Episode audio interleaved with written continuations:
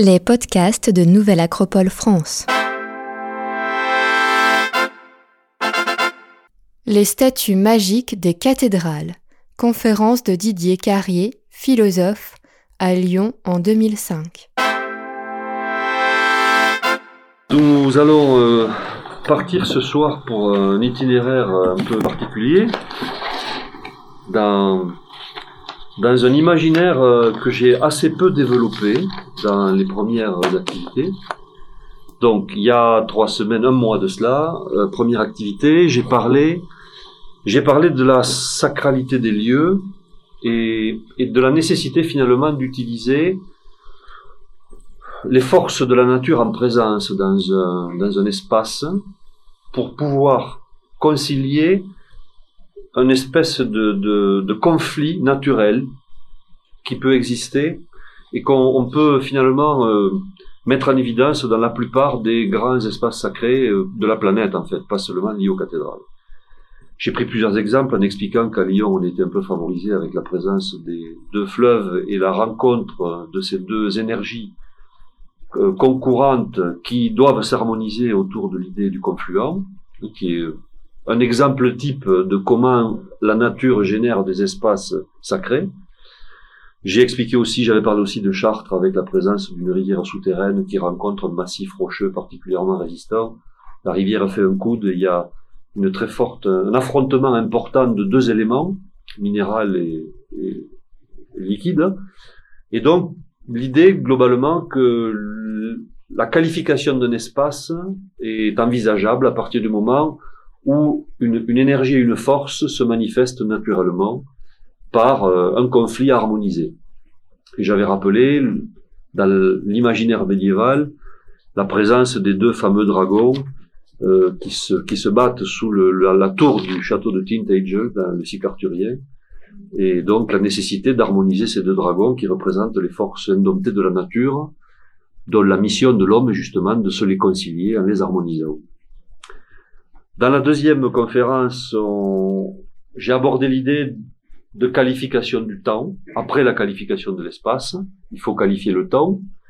Et donc, j'ai parlé du calendrier, de la façon dont la cathédrale, par son orientation, va trouver sa place dans le temps et comment, à travers les verrières, le soleil va, initier le parcours du temps dans la cathédrale, comment le pèlerin ou le croyant, en remontant la cathédrale dans l'axe est-ouest va remonter le temps vers les origines, en associant le cercle absidial aux origines, à la naissance des choses. Donc à l'est, évidemment, origine et point d'émergence de la lumière. Et, et euh, l'importance du parcours de la lumière qui va d'une certaine manière commencer à animer l'espace. L'espace est mis en mouvement par la lumière à l'intérieur de la cathédrale.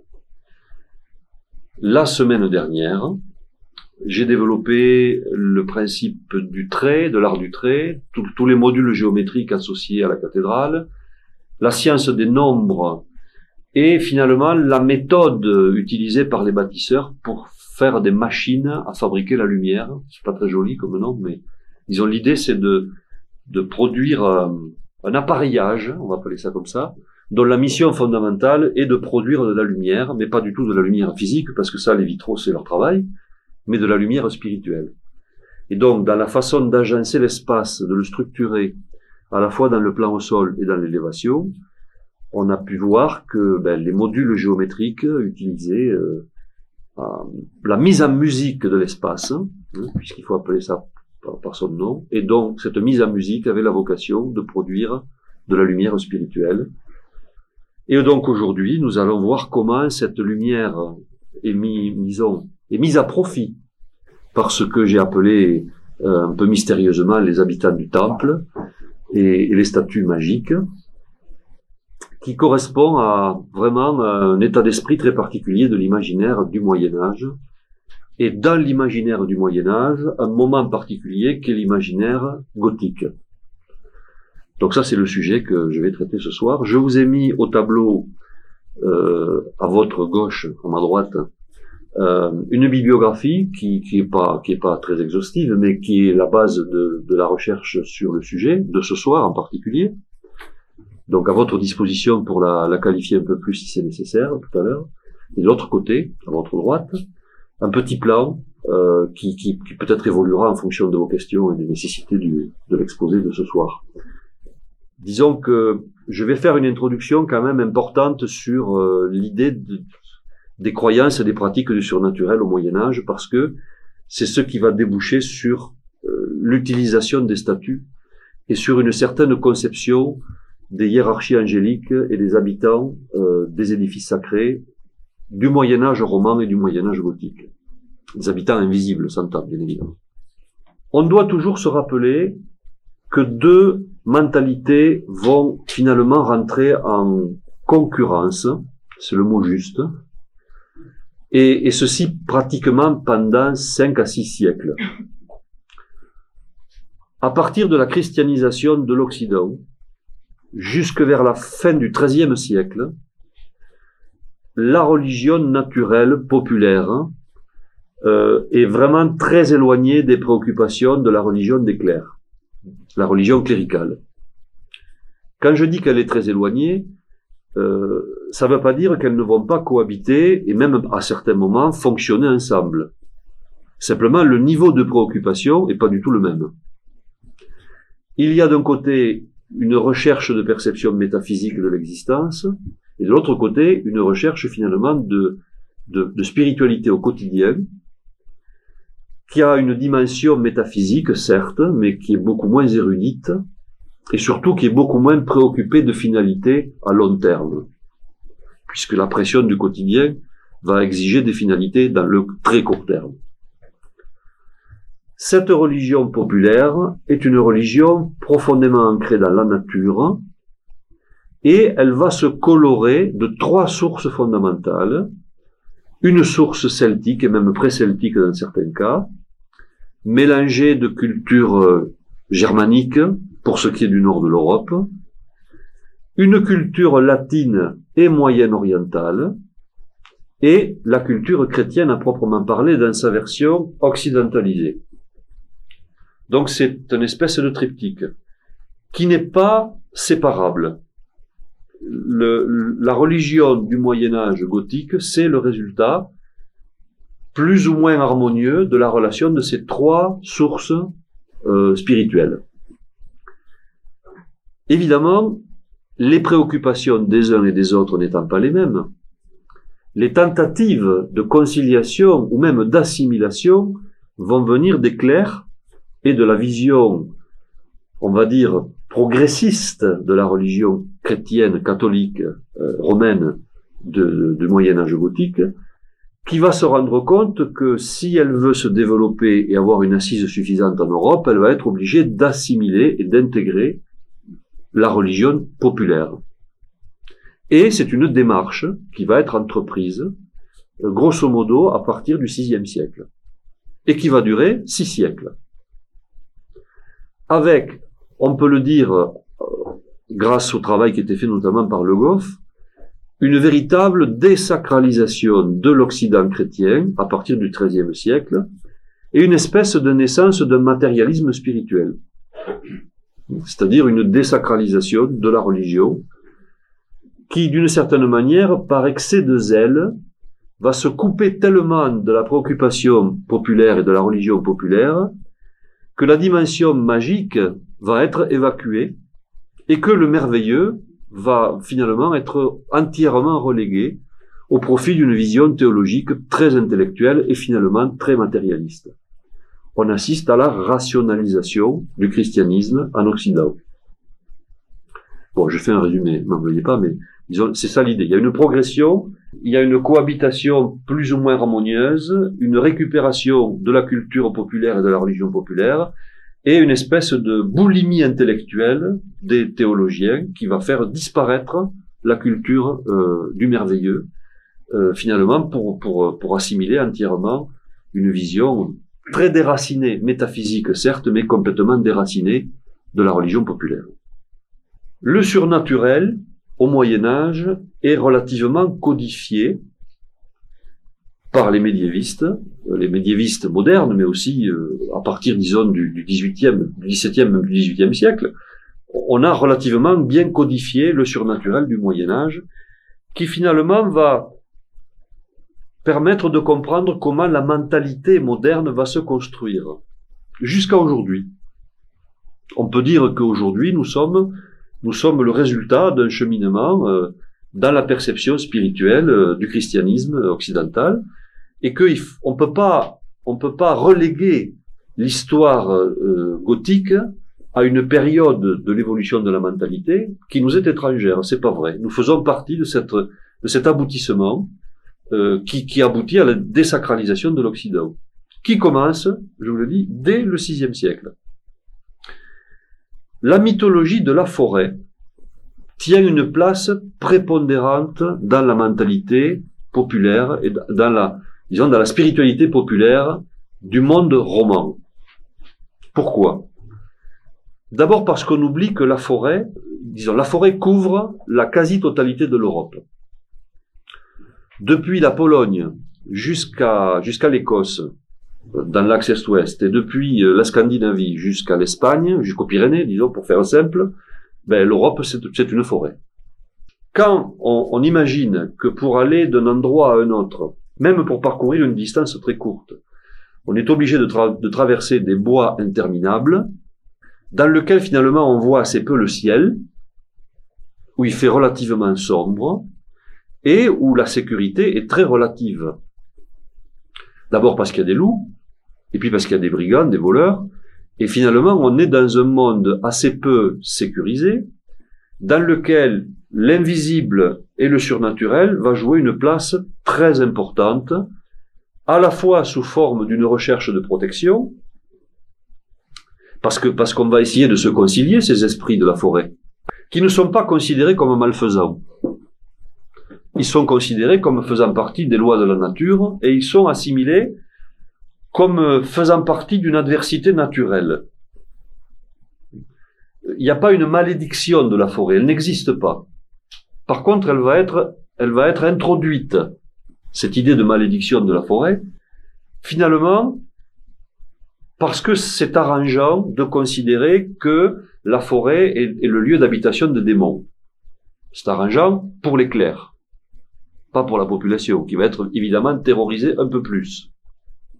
Mais disons, euh, la tentative de se concilier les forces de la nature par une, appropriation de la forêt fait partie de la logique du monde roman.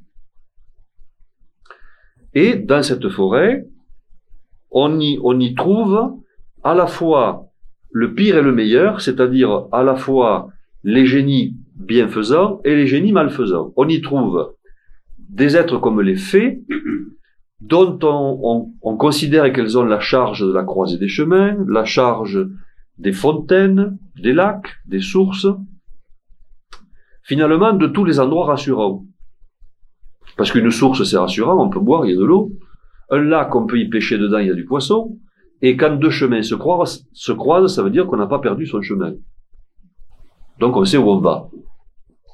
Donc petit à petit, l'idée que des esprits gardiens vont veiller sur la déambulation de l'être humain dans la forêt va, grâce aussi évidemment à la culture celtique, qui, est à l'origine de, toutes ces, de toutes ces perspectives, va s'insinuer naturellement dans la mentalité médiévale, et il est logique de consulter euh, euh, la pierre magique, de consulter l'arbre maître, pour lui demander de se concilier la déambulation dans la forêt.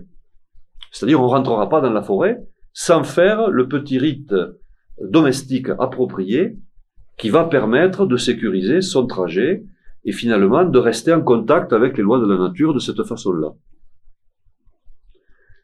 Parallèlement à la mythologie de la forêt, réservoir de tous les êtres fantastiques du Moyen Âge, on en parlera un peu plus tout à l'heure, va voir se développer la culture cléricale avec le bien et le mal qui évidemment se décale considérablement puisqu'il n'existe plus, à proprement parler, de hiérarchie dans les mondes spirituels. Il y a d'un côté un Dieu tout-puissant, c'est un peu une hiérarchie en râteau, si vous voulez, hein. il y a Dieu et puis les autres, et une contrepartie limitative de Dieu qui est le diable. Et donc, il faut lui trouver un lieu de prédilection au diable. C'est-à-dire, il faut bien lui donner un habitat. Et l'habitat du diable peut pas être euh, le monastère, il peut pas être la basilique romane, donc eh ben, on va le mettre là où c'est le plus arrangeant pour tout le monde, c'est-à-dire dans la forêt. Donc, euh, finalement, les loups, les qui vont petit à petit devenir des loups-garous, les, ours, euh, tout, ça va se transformer dans une espèce de bestiaire maléfique et, qui va petit à petit créer un, mécanisme de terreur et de repli de la forêt, augmentant la superstition au détriment de la religion populaire. C'est-à-dire que le glissement vers une vision complètement superstitieuse de la forêt va se faire en même temps que la tentative de récupération et d'assimilation des bienfaits de la culture populaire va se développer. Donc vous voyez, c'est pas facile, parce que euh, parler des statues magiques, parler des habitants du temple dans ce contexte-là et au Moyen Âge, c'est toujours à la limite de la sorcellerie. Hein. on est toujours euh, sur le fil du rasoir. On, marche sur une espèce de, terrain, euh, de terrain mouvant, dans lequel le, glissement est, rapide. Et finalement, il est assez arrangeant d'entretenir cette ambiguïté pour le milieu clérical de cette période-là, parce que grâce à cette ambiguïté, il va asseoir sa pression psychologique et son pouvoir sur la population. Parallèlement à cette vision-là, se développe une hiérarchie parallèle dont la mission et de supplanter les hiérarchies divines ou spirituelles populaires, qui sont faites finalement de, de dieux de, de, divers niveaux et de diverses catégories, qui vont du dieu des arbres en passant par celui du ciel, de, de la terre, enfin bon. Et donc il faut trouver une contrepartie naturelle. Et c'est finalement le culte des saints et toute la culture hagiographique qui va se développer autour de cette contrepartie-là. C'est-à-dire qu'on va, on va remplacer la mythologie euh, pré-chrétienne par une mythologie chrétienne construite autour de la, du culte des saints. Et un peu plus tard, des hiérarchies angéliques qui vont s'ajouter et qui vont finalement finir de faire le lien entre les différents plans, les différentes couches. Bon, au bout du compte, si on regarde ça de, très près, on va se rendre compte qu'on a la même chose mais avec un peu de dégâts euh, dans le passage de l'un à l'autre. Et c'est ça qui va être difficile à gérer pour nous aujourd'hui. Parce que, excusez-moi l'expression, mais on y a laissé des plumes. Ce qui en parle à des anges, c'est quand même un comble. Mais bon, c'est l'idée générale. C'est-à-dire, ça va pas se faire gratuitement. Cette, espèce de culture des saints va être euh, on va dire, complété et va s'achever avec l'apogée du culte marial, qui constitue finalement l'aboutissement de la, de la mise en place d'une mythologie chrétienne gothique. L'apogée du culte marial, c'est l'âge d'or des cathédrales, c'est-à-dire 1280.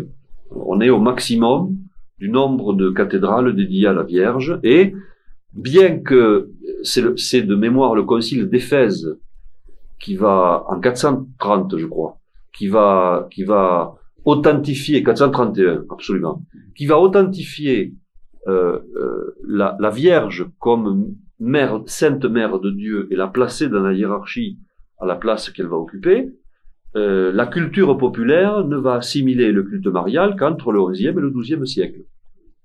Parce que ça prend pas mal de temps. Il y a des raisons. Hein parce qu'il y avait déjà du monde sur le sur le secteur, on dirait en termes de marketing. hein C'est-à-dire que les divinités féminines qui occupent qui occupaient la place de la Vierge euh, étaient déjà très présentes et très implantées, et ça va prendre du temps d'arriver à faire à basculer vers le culte marial comme une, un aboutissement naturel de la place de la femme dans le Moyen Âge gothique. Mais on va y revenir tout à l'heure toujours dans, dans, la culture du surnaturel, se développe la, la, culture des processions et des pèlerinages. J'en ai déjà parlé, ce sera plutôt le sujet de la semaine prochaine. Mais parallèlement à tout ça, la procession, en tant qu'agrément du merveilleux et du surnaturel, se met en place dans cette époque-là.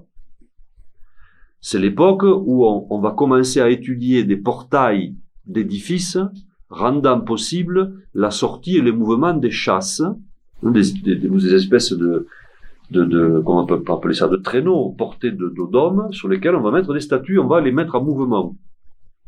Jusque-là, les statues ne bougent pas. C'est important parce qu'on passe d'une perspective où la statue est fixe et associée à un endroit particulier dans l'édifice à une statue qui va commencer à bouger physiquement. Vous verrez tout à l'heure pourquoi ça a un rôle très important dans l'imaginaire, tout ça. Se développe en même temps le calendrier liturgique et la fête, toujours dans le même souci, on va petit à petit récupérer les fêtes populaires et les assimiler avec le calendrier et la liturgie chrétienne. Donc évidemment, le calendrier liturgique se, développe considérablement et on va l'agrémenter par des spectacles à vocation magico-religieuse qui seront un mélange justement de la mentalité populaire et de la culture cléricale qu'on va appeler les mystères médiévaux et qui sont en fait la résurgence naturelle du théâtre comme outil initiatique de transmission euh, cher à l'époque égyptienne, à l'époque grecque, qui, qui se réimplante, hein, avec des confréries à proprement parler d'acteurs hein, qui sont qui sont plutôt associés à des rites à des rites de type païen associés à une vision euh, chrétienne et, et, dans lesquels la, la vie religieuse va être mise en scène exactement comme pouvaient le faire les Égyptiens et les Grecs avec la culture des masques. Donc il y a une espèce de, d'émergence, si vous voulez, d'une mentalité de théâtralisation du culte qui est très importante dans le Moyen Âge gothique et qui va jouer son rôle dans le rôle, disons, dans la mission des statues et globalement dans tout le merveilleux euh, gothique médiéval. S'ajoute à ça évidemment l'installation des trois ordres, des confréries de bâtisseurs, des ordres de chevalerie et des ordres monastiques, et comme dirait Dumézil, la trifonctionnalité euh, indo-européenne se remet en place naturellement dans le Moyen Âge gothique. Voilà pour l'introduction générale. Alors, l'usage de statues pour pouvoir rapprocher le divin de l'humain est ancestral. C'est-à-dire, euh, c'est pas quelque chose qui est spécifique euh, à la culture chrétienne. Euh, créer un espace intermédiaire, une habitation intermédiaire pour le divin, de façon à lui permettre une, une forme de sédentarisation, construite autour d'une démarche particulière, c'est-à-dire structure rituelle appropriée et finalement une architecture invisible particulière propre au statuaire, c'est quelque chose d'ancestral. Euh, un certain nombre de personnages, notamment un personnage qui s'appelle Proclus, qui est un romain, va définir les méthodes et les techniques récupérées au Moyen Âge pour pouvoir fabriquer des statues, entre guillemets, qui fonctionnent. C'est-à-dire que selon cette définition, on ne peut pas fabriquer une statue n'importe comment, dans n'importe quelle condition, avec n'importe quel matériau et selon n'importe quelle forme. Et ces, informations d'ailleurs sont transmises aussi par Plutarque. Il y a une théurgie du statuaire particulier qui vient directement de l'Égypte pharaonique, puisqu'il existait à l'époque égyptienne des confréries de bâtisseurs de sculpteurs dédiés à la fabrication des statues magiques. Toute cette logique de la statue est passée, hein, je vous le rappelle, à travers l'époque d'Alexandrie, avec les néoplatoniciens et avec les cultures gréco-égyptiennes, elle est passée jusqu'au Moyen Âge. Et on va trouver, lors de la destruction de certaines statues chrétiennes, à l'intérieur des statues de bois, on va trouver des, des espèces d'outils magiques, des espèces de pierres prophylactiques, des instruments qui ont beaucoup plus attrait à la magie égyptienne, à proprement parler, qu'à la culture chrétienne. il y a des textes qui mentionnent, notamment, si je me souviens bien, une des statues de la Vierge Noire du Puy qui a brûlé. Ça se passe au XVIIIe siècle. Et on a trouvé dans les cendres des, des, espèces de pierres gravées avec des hiéroglyphes, des trucs bizarroïdes, qui faisaient plutôt penser à un culte isiaque qu'à un culte marial à proprement parler. Donc il y a une transmission très importante de, de, de, la dimension magique des statues qui va, qui va se faire et qui va se développer pendant tout le Moyen Âge. Et jusqu'à aujourd'hui, euh, l'usage, disons la connaissance de statues avec des pouvoirs particuliers existe dans certaines régions, au moins dans mes régions du sud de la France, il est assez commun, euh, disons, d'octroyer des vertus particulières à certaines statues, euh, indépendamment du lieu d'ailleurs, puisque certaines ont été bougées, ont été, ont été déplacées.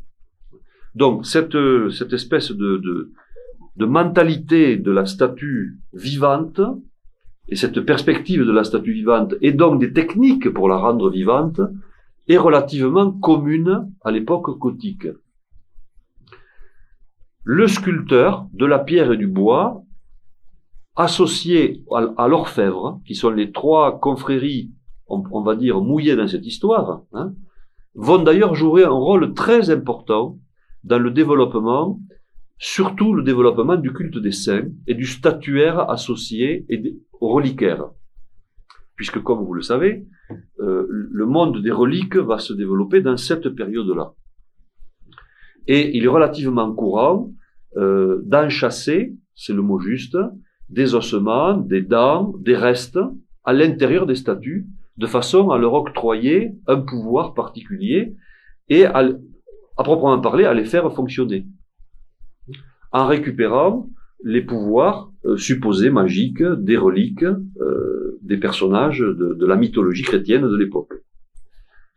Parlons un peu des Vierges Noires, qui constituent, disons, l'aboutissement du statuaire médiéval en termes de statut magique et de, fonctionnement particulier de ces statues.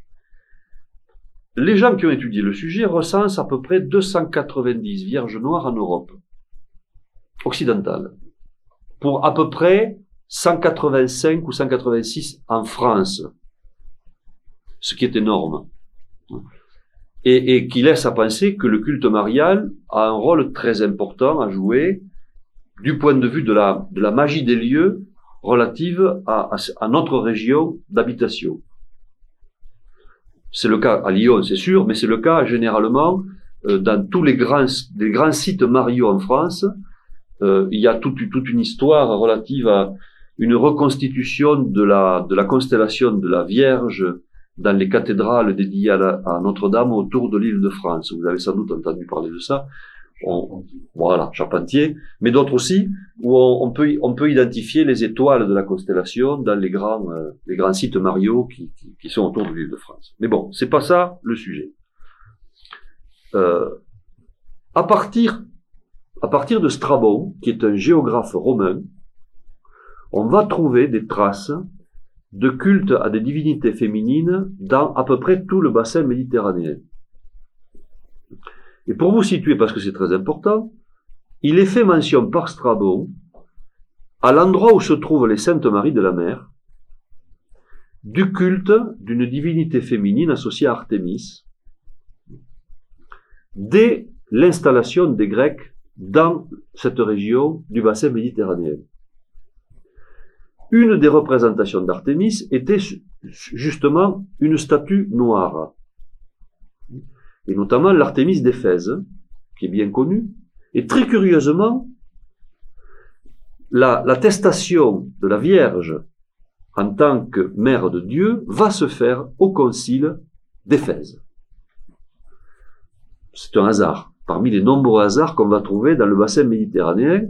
Et donc, une relation intime depuis les origines du culte marial en Europe va se faire entre cette forme de divinité particulière, qui est Artémise, qui est une divinité de la nature, une espèce de vierge, euh, de matrice naturelle euh, associée à l'abondance des forces et des produits de la nature. Une des représentations est une divinité aux seins multiples dont le corps est recouvert des bienfaits de la nature. C'est-à-dire des, des, des, des, plantes, des, des, des, fruits, des abeilles. Euh, bon, disons, on la représente comme une espèce de dame nature euh, euh, féconde et abondante.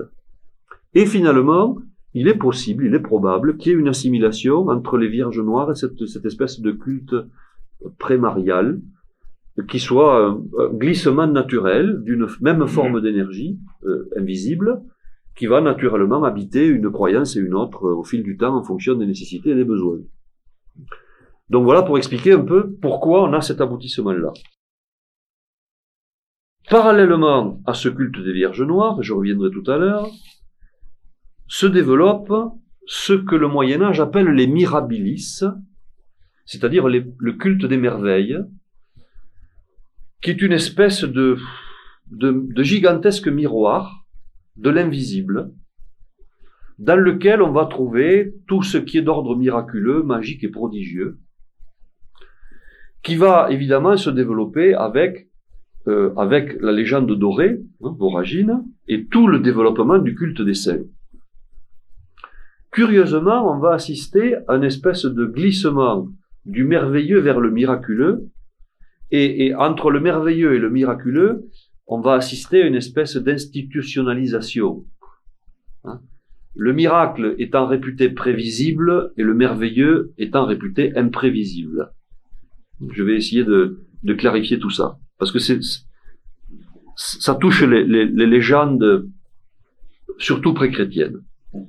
L'institution du merveilleux est construite autour de trois axes le produit des êtres surnaturels, en général, sans distinction, qui sont évidemment multiples et même innombrables. Tout ce qui est du domaine magique et qui va être finalement qualifié de maléfique, qui est du domaine du prévisible. Vous, voyez l'idée hein? Le merveilleux, c'est quelque chose qui arrive quand on ne l'attend pas, c'est une espèce de d'irruption du sacré et de l'invisible aléatoire. Le fait qu'elle soit aléatoire est rassurant pour clercs. Mais quand on passe dans le domaine magique, on n'est plus dans le domaine de l'aléatoire, on est dans le domaine du provoqué. C'est plus rassurant du tout. Pourquoi? Mais parce que pour le provoquer, il faut le maîtriser. Si on ne le maîtrise pas, on ne peut pas le provoquer, on ne peut pas l'invoquer et on peut donc pas le récupérer. Vous voyez où je vais en venir? Bon. Le merveilleux étant par nature euh, imprévisible, on peut le récupérer, on peut l'assimiler, on peut l'intégrer. Donc, dans ce moment-là, le magique va glisser vers la sorcellerie, le satanisme, et le merveilleux va glisser vers le miracle. Et c'est fini, vous avez la structure de l'imaginaire qui vient de se, constituer. C'est-à-dire que la légende dorée, qui comptait 80 légendes au début de la rédaction, va compter à la fin du XIVe siècle 400 légendes. Hein C'est-à-dire, bon, il y a, une espèce d'inflation. Hein il y a une espèce d'inflation de, de, la légende dorée qui, bon, qui est naturelle, mais qui explique comment le monde merveilleux du Moyen Âge va glisser petit à petit dans la structure miraculeuse de la légende des saints. Et donc, comment, en fait, ça va permettre d'institutionnaliser l'invisible et le surnaturel. Alors c'est très important parce que petit à petit, les statues miraculeuses vont devenir qui de l'arbre magique, l'arbre coupé, l'arbre sculpté, la statue du saint.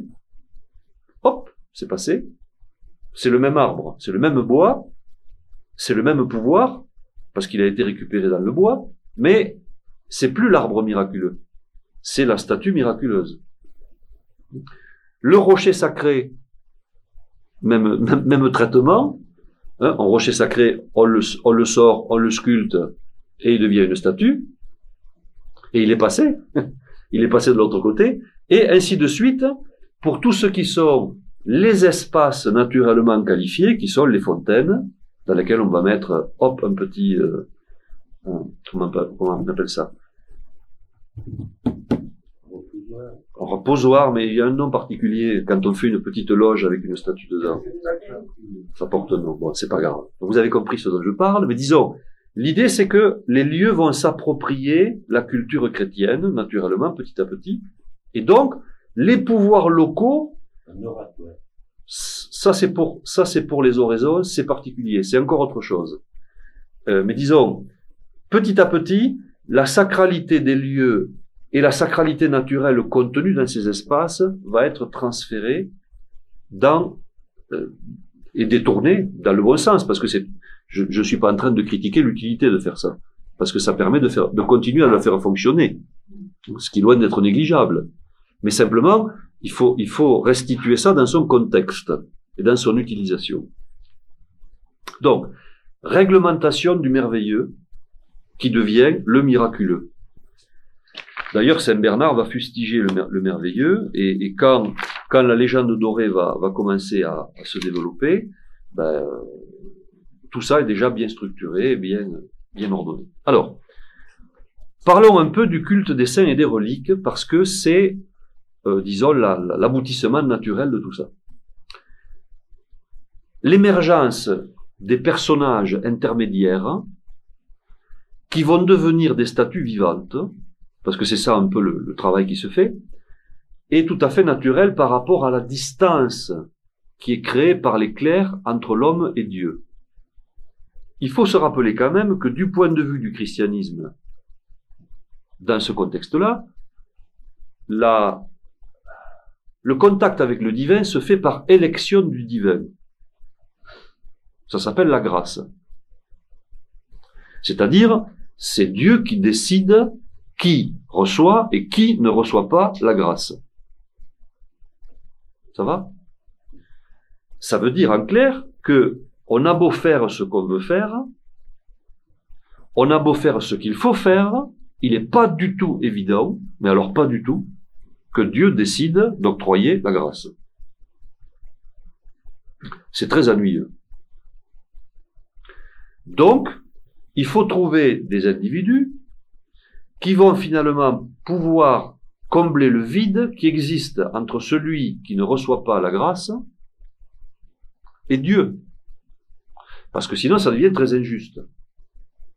Et c'est comme ça qu'émerge le rôle fondamental du saint, indépendamment de sa nature euh, spirituelle, qui n'est pas du tout le sujet de mon discours, hein, qui est, plus que probable, qui est même évidente pour certains, mais surtout dans l'institutionnalisation de la relation de l'homme avec le divin.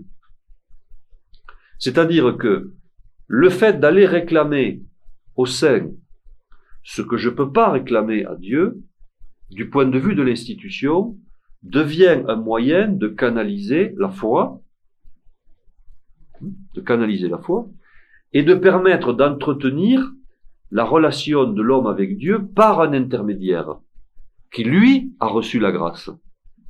Ça va?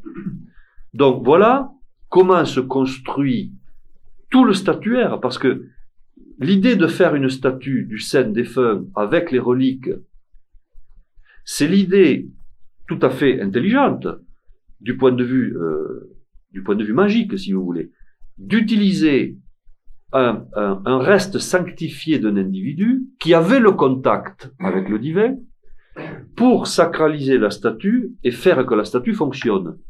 C'est-à-dire devienne un instrument capable de relier Dieu avec l'homme.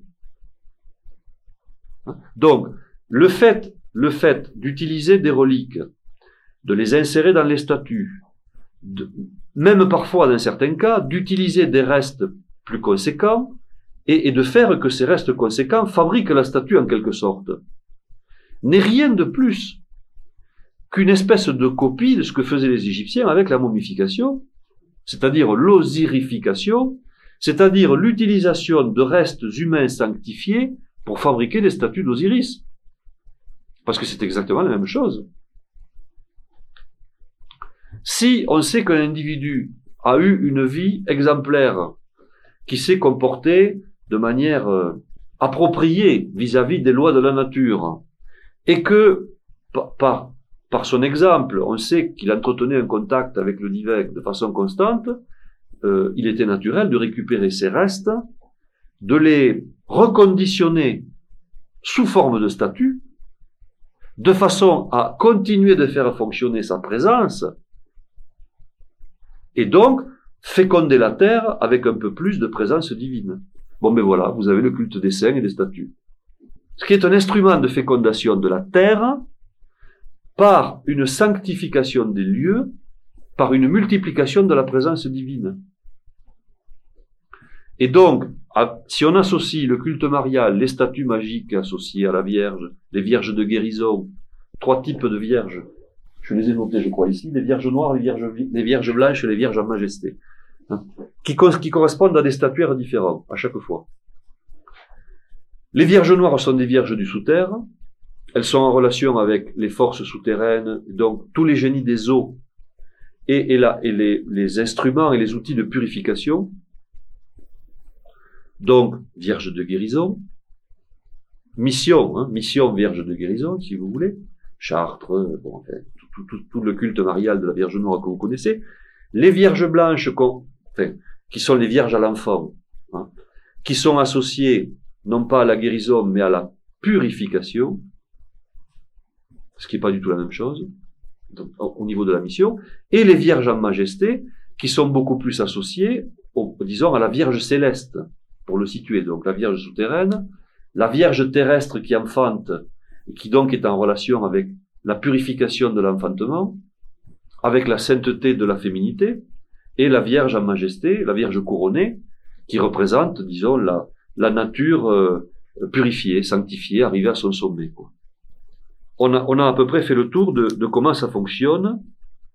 Les rites qui y sont associés, un bon nombre de rites agraires seront récupérés à travers le, statuaire euh, des saints et des vierges dans le Moyen Âge gothique, y compris l'utilisation de pierres célestes dans les processions et dans les statues, météorites intégrées, ainsi de suite.